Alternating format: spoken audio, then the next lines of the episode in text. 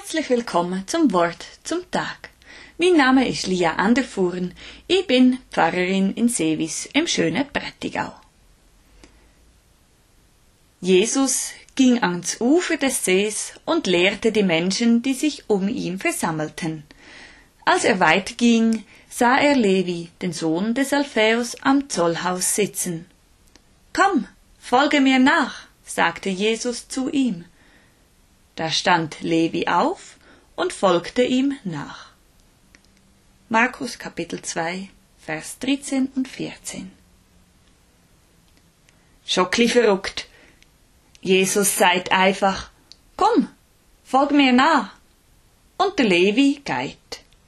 Er verlässt sein Zollhüsli, er verlässt alles, was er hat, und geht mit Jesus mit. Wir wissen nicht, was der Levi schon alles über Jesus weiß. Hat er ihn gehört reden? Wahrscheinlich schon. Er weiß, glaub schon, wem dass er da wird nachfolgen. Trotzdem ist es erstaunlich, dass er einfach so mitgeht. Wenn er Jesus nachfolgt, dann verliert er die finanzielle Sicherheit, wo er als Zöllner hat. Er verlässt alles, was sein bisherige Leben ausgemacht hat. Er zögert nicht, er stellt keine Frage. Er geht. Der Levi ist als Zöllner ein Aussenseiter, ein Sünder. Jesus ruft ihn, er folgt. Er kriegt eine neue Chance. Er kann wieder in die Gesellschaft integriert werden. Weil er Jesus nachfolgt, zeigt er Reue. Er orientiert sein Leben neu. Von jetzt an will er Gott dienen. Jesus beruft auch uns, ihm nachzufolgen. Was heißt das für uns? Was heißt das, wenn wir Gott dienen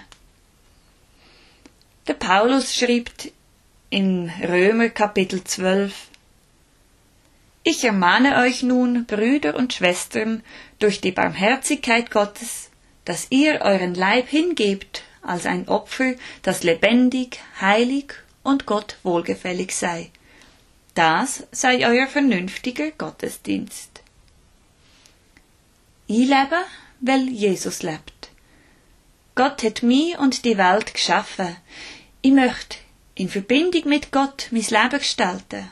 Ich beziehe Gott in wichtige Entscheidungen mit ein. Ich bete nicht nur, wenn es mir schlecht geht. Ich teile Freude und Leid. Wenn ich Jesus nachfolge, schaue ich nicht nur für mich selber. Jesus sagt, wir sollen den Durstigen zu trinken geben, den Hungrigen zu essen geben, die Nackten kleiden, den Kranken beistehen, die Einsamen besuchen. Jesus selber hat das alles gemacht und gleichzeitig ist er immer in Verbindung mit seinem Vater im Himmel gewesen.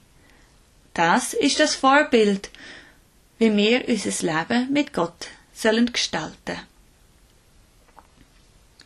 Wenn sich jetzt jemand entscheidet, dem Ruf von Jesus nachzufolgen, so wie der Levi, ist sein Leben denn so komplett anders?